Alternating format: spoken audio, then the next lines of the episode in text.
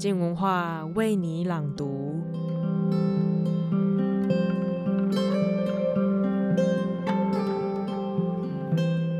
为什么一个女人一直受到他人的欺凌，还会自责的去解读一切都是源自于自我个性的缺陷呢？本周卢瑜伽的书评即将分享《他人》这本书，听作者从女性角度出发，书写在相爱相杀的过程中，女人如何挣扎的从中找到自我。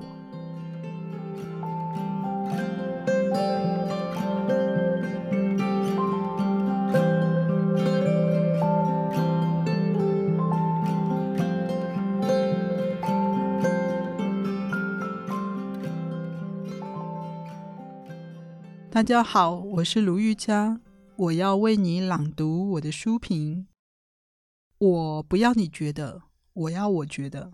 读他人，南韩漫画改编电影《老男孩》，讲一个男人被绑架，长期囚禁，远离妻女，一直都不知道是为什么。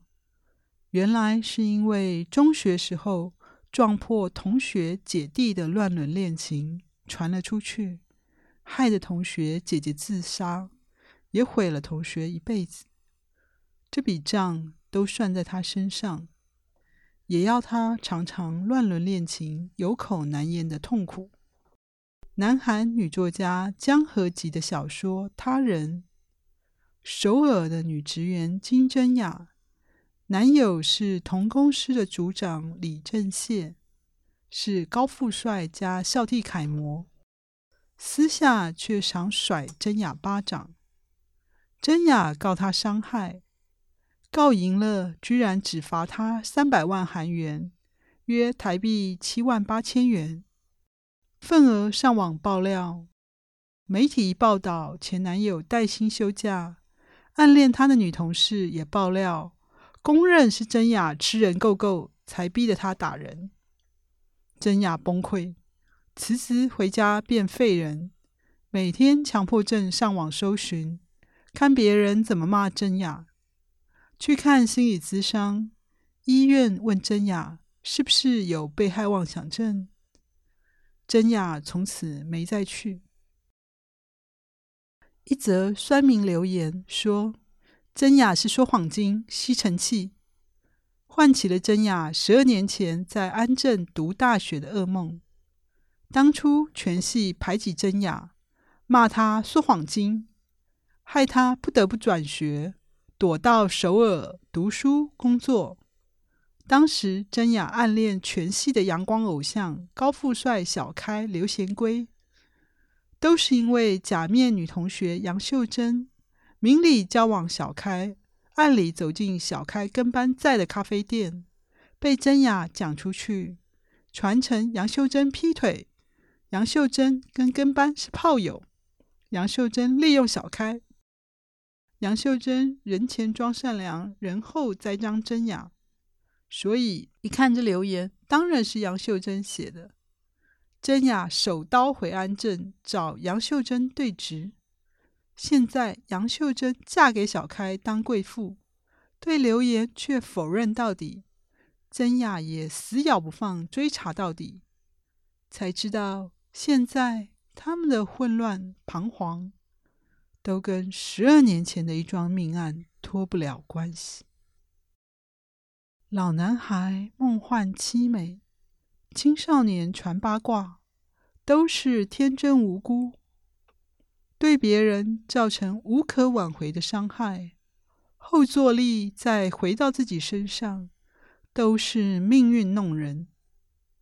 他人从老男孩后空翻翻了出去，从一群老男孩受限的主观视野，写进群体互动灾难现场的空拍全景，从浪漫单纯。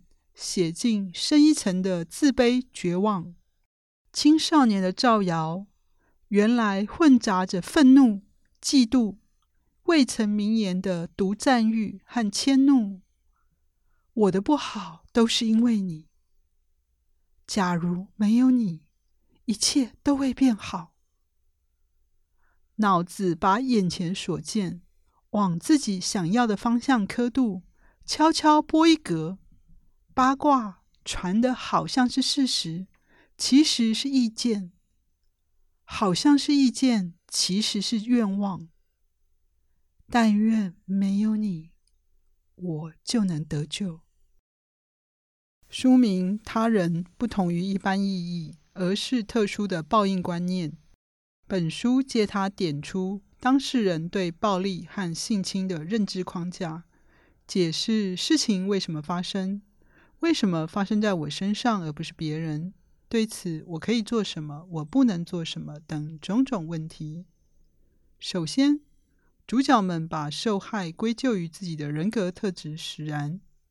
一开头，真雅饱受职场网络霸凌，需要朋友安慰，又怕自己隐藏不了崩溃，吓跑朋友，所以怪自己想要朋友又不努力。因为我是这种人。他才会出手打我。同事也告诉曾雅：“你看起来不像是会碰到这种事的女生。”后来，秀珍告诉曾雅：“你就是活该被男人打的女人。”秀珍自己被性侵，也受困于强迫性思考。也许我不值得被爱，我大概就是那种可以被强暴的女人。总之。活该的女人的特质不明，无论受害者想到什么，必定牵拖到“因为我是那种女人”上。他们表示，就因为先有某种女人，才导致别人殴打、性侵他们，所以暴力和性侵是合理的，是符合他们身份的对待方式，甚至是必然结果。某种女人就是欠揍、欠干的贱民，活着。就已经犯错，所以杨秀珍极度渴望成为他人，任谁都不能怠慢、轻忽或加以嘲弄的人，绝对不会被性侵的人。杨秀珍一直到大学都很想念童年好友真雅，但一发现男人只伤害秀珍，不伤害真雅，说明真雅是他人，秀珍。就开始恨真雅。其次，他人也可能是加害者。对某些人而言，确实存在着就算蹂躏、践踏都无所谓的对象，认为财力、权力、性格，加害者总要有一项不能招惹的地方。譬如家暴男李正燮，人前假装富二代。假装受父母宠爱，疼爱妹妹，人后很气妹妹无视他付出，又爱说爸妈偏心他，气到一边说想揍妹妹，当场就揍起真雅。揍完真雅，他就戴回面具，说自己原本是个温柔的人，是真雅害他变得不温柔，逼真雅努力帮他变回温柔的人。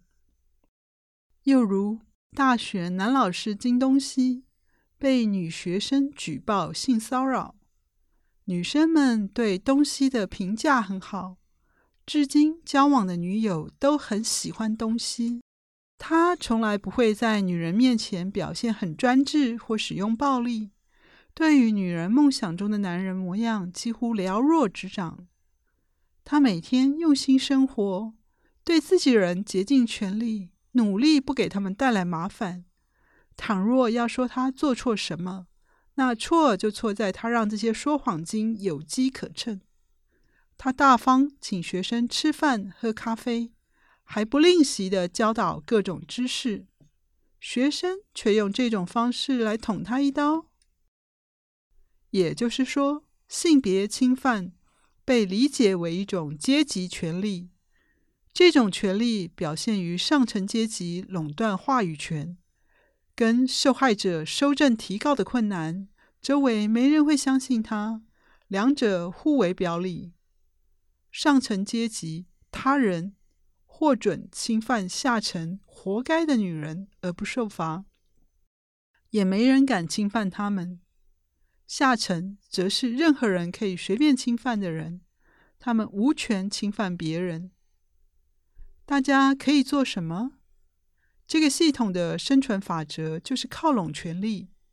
如果男人想性侵女学生，那么只要在学校里抱对派系大腿，站稳教职，性侵就不会出事。出事上面也会罩你。如果女人不想被侵犯，那么谁都不敢招惹的人就是地方势力小开刘贤规。女人只要当他女朋友，有他罩就不用怕被性侵了。只是名额不多，只有一个，死命抢也不一定抢得到。女人们抢吧，变成宫斗片吧。大家不能做什么，在系统中。每个人只能自求多福，向下掠夺，向上乔共。同僚之间只有竞争、嫉妒、出卖，没有同情、合作、公共利益。这种价值观令人满满既视感。升学考试对后段班不公平吗？那只要你考上第一志愿就没问题了。大桶复位乡，以低价油混充高档油。行政院长江宜樺说：“我家用的是进口橄榄油。”嫌政治很腐败？那等你当上总统再来讲。每天被剥几层皮，那是你自己没用，当不上总统活该。不要老是见不得别人好，讲了你别不高兴。所有问题都是因为你有被害妄想症，你有被害妄想症，你有被害妄想症，你有被害妄想症。以上论调在台湾都太常见，它无意解决问题，而是否认问题，用消音来解决受害者、加害者的辩解，看起来好像是事实，其实是意见；好像是意见，其实是许愿。我不要你觉得，我要我觉得。实际上，他人。和活该的女人之间，真正存在的是超重，包含亲切和贬低，鞭子和胡萝卜。交往时，家暴男李正燮告诉曾雅，有阵子身边的所有女人每天都向他告白，过去没教过真雅这种矮黑丑，白皙美女跟他站在一起才登对。可是真雅，你让这一切变得不重要。怯懦、退缩、焦虑、自卑的真雅，在他口中从丑女一百八十度翻转成被爱，听了马上笑开怀。真雅的大学男友在交往的四个月间，都认为真雅高攀不上他，一边强迫真雅。看到这里，读者会想：怎么别人都没事，就真雅老是遇到恐怖渣男？是不是他出了什么问题？是不是他自己也要负责？女同学何佑丽长得漂亮，长发及腰，外号吸尘器。男生相传，无论谁向她告白，她来者不拒，马上扑上去说“我爱你”，像吸尘器一样照单全收。男生拿她练刀。要先假装喜欢他，等他上钩，再一百八十度转为无视他。你没有要跟他认真交往，可是如果残忍的抛弃他，怕他去女生圈破坏你的名声，害你以后保不到妹就惨了。所以男生要装的让他猜不透，一直看他不耐烦，暗示他做错了什么，男生才会不爽。才觉得受伤，他就会心急如焚，怕搞砸，满足男生所有需要。真雅十岁时，班上有个女二霸宋宝英，是派出所的女儿，无论做什么都不会被追究。他开霸凌的模式是找一个交不到朋友、落单的女同学，先跟她做好朋友，然后不理她，她会哭。宋宝英看她哭，再跟她做好朋友，再甩了她，一百八十度转变，一冷一热，重复再重复。孤立来看，读者会从真雅身上去找原因，他自己也这么想。但小说一打开整体视野，真相大白：李正燮大学男友双面炮友宋宝英，用冷热两手策略侵害自主，当然是加害者有罪。没有爸妈疼爱的孩子，长大了心口也还有个洞。加害者用假装关爱的诈骗，挖开了别人心口的洞，把脏手伸进去乱挖，偷到什么都好，把别人的心掏出来喂狗，还觉得我好棒，我好厉害，他好爱我，我叫他做什么他就做什么，让他去死他就乖乖去死。爽！这种掠奴行为是加害者自欺欺人，受害者既然丧失自主，哪来的爱可言？这跟爱一点也无关，纯是绑架勒索。只有那些无法跟人建立信赖关系的绑匪，能从中获得可悲的乐趣。不是厉害，是废。因为跟自己失联，所以也无法感受别人的存在，只知道害怕被拒绝，不知道别人也会痛。爱不只是获利，也关于冒险、理解挫折和自愿受苦。正因为相爱的完成足以耗费一生，艰巨漫长，所以没有自主就不成爱。去爱若是掠奴，奴隶就只会怠工和逃亡。这些考验对加害者不啻夏虫语冰。加害者爽只爽在把别人当工具，骑得一路顺风。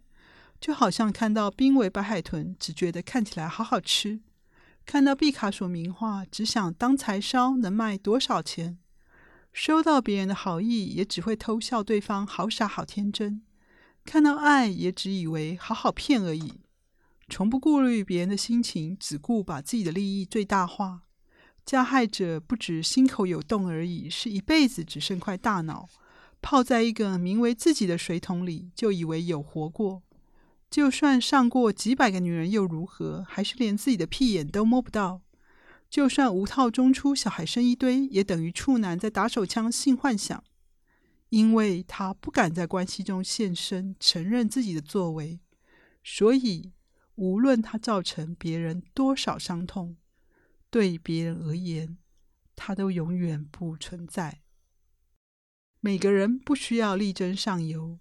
原本都是尊贵的他人，人是如何从他人变成活该的女人的？小学恶霸宋宝英先让受害者跟别人做好朋友，再拆散两人。宋宝英会跟其中一个做好朋友，然后以关系来要挟，逼他跟别人绝交。宋宝英的操纵。训练金贞雅和杨秀珍切割求生存，说一声“以后我不想跟你走太近”，亲密好姐妹就应声结束。秀珍婚后想接外婆同住，但外婆告诉秀珍：“高攀小开已够了，别让外婆拖累秀珍的婚姻，人情债很恐怖，别亏欠任何人。”杨秀珍失望，但放心了，知道待在外婆身边就无法翻身成为他人。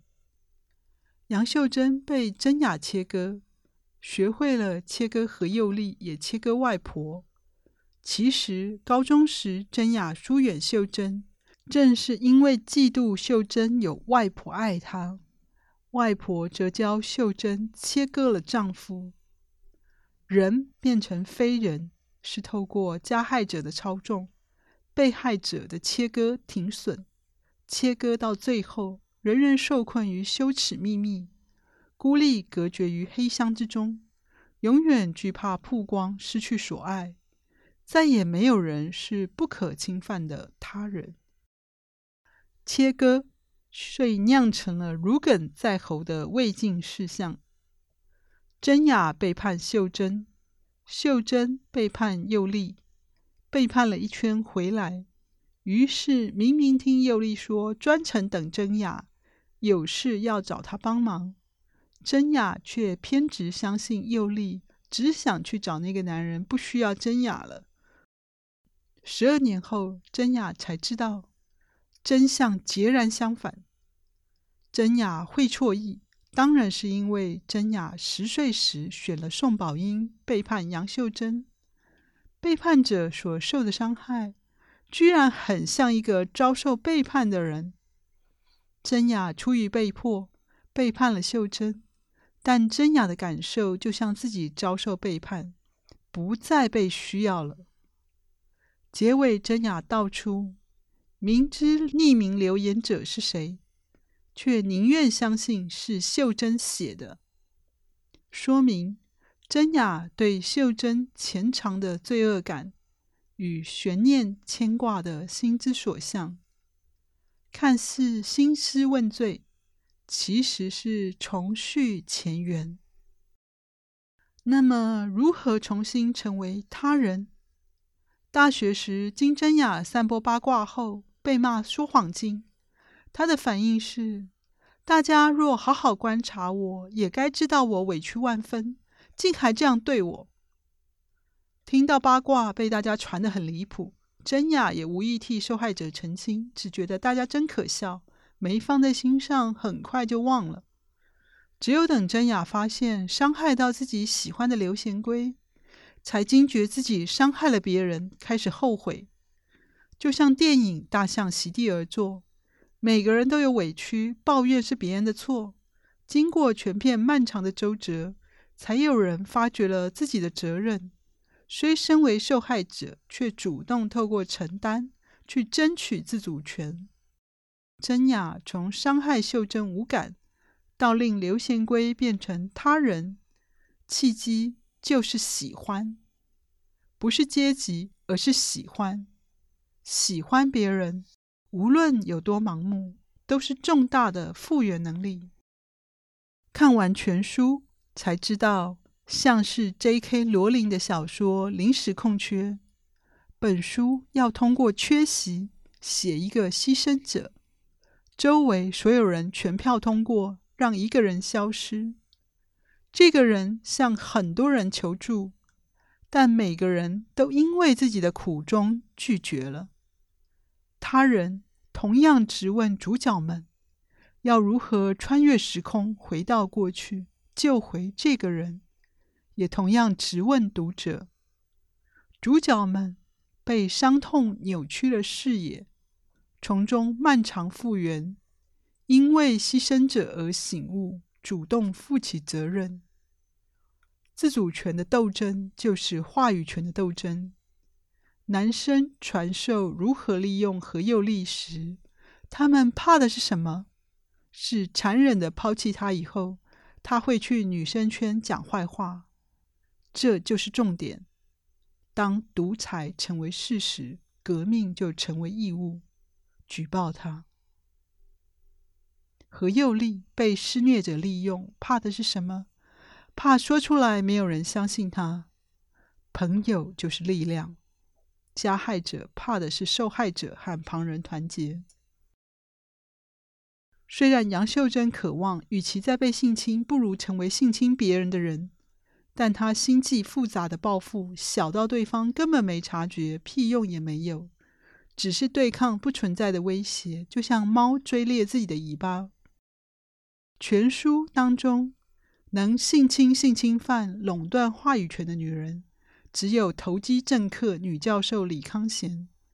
而李康贤见风变色，选择踩上一个保护加害者的位置，因为他很清楚是非对错，但对实践嗤之以鼻。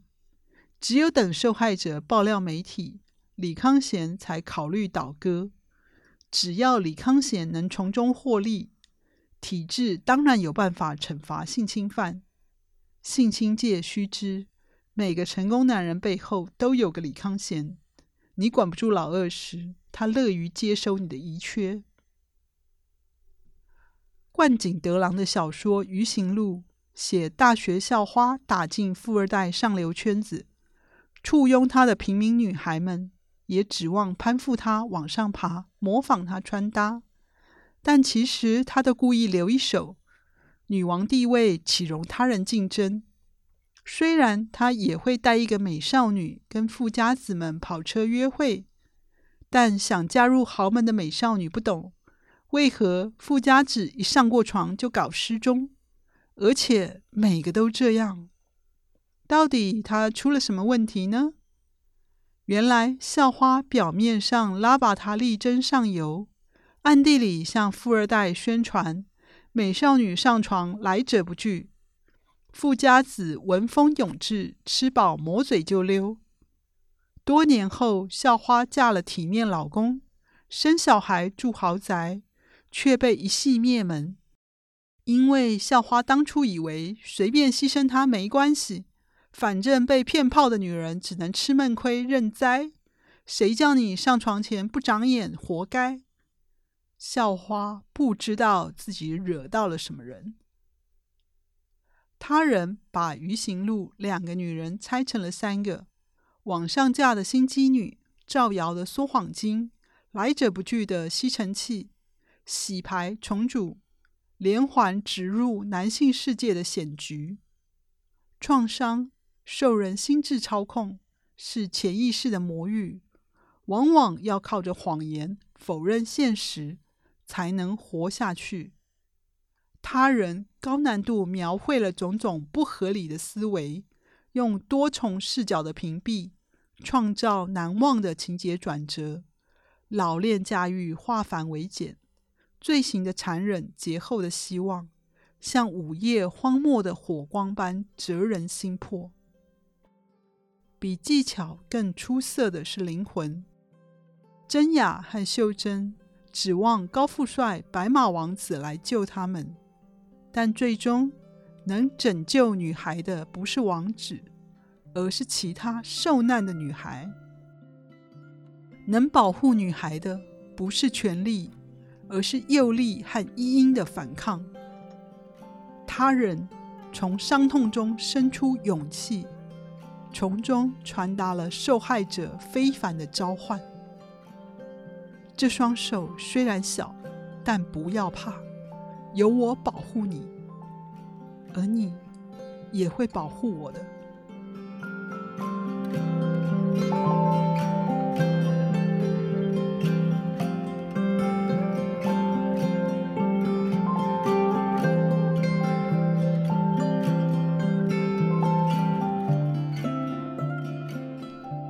能够拯救自己的，或许从来不是他人。能从受害者视角重新找到解读的可能，并发展出韧性，我想这一切关键都还是只有自己吧。谢谢收听，今天的书评就到这里。最后有几个好消息想跟大家分享。第一个就是知识型好好玩的节目已经有自己独立的频道喽。我在本周十月三号即将播出第一集全新系列的大脑好好玩。如果不想要错过第一集的话，无论你是用 iPhone、Spotify 或是其他的系统，赶快去搜寻“知识好好玩”，订阅这个频道吧。除了“知识好好玩”和为你朗读之外，十月开始我们还会有另外新的三个节目：记者手札、新闻幕后记者说以及静文学。未来我们周周七天都会有精彩的节目，期待在空中与各位相会喽。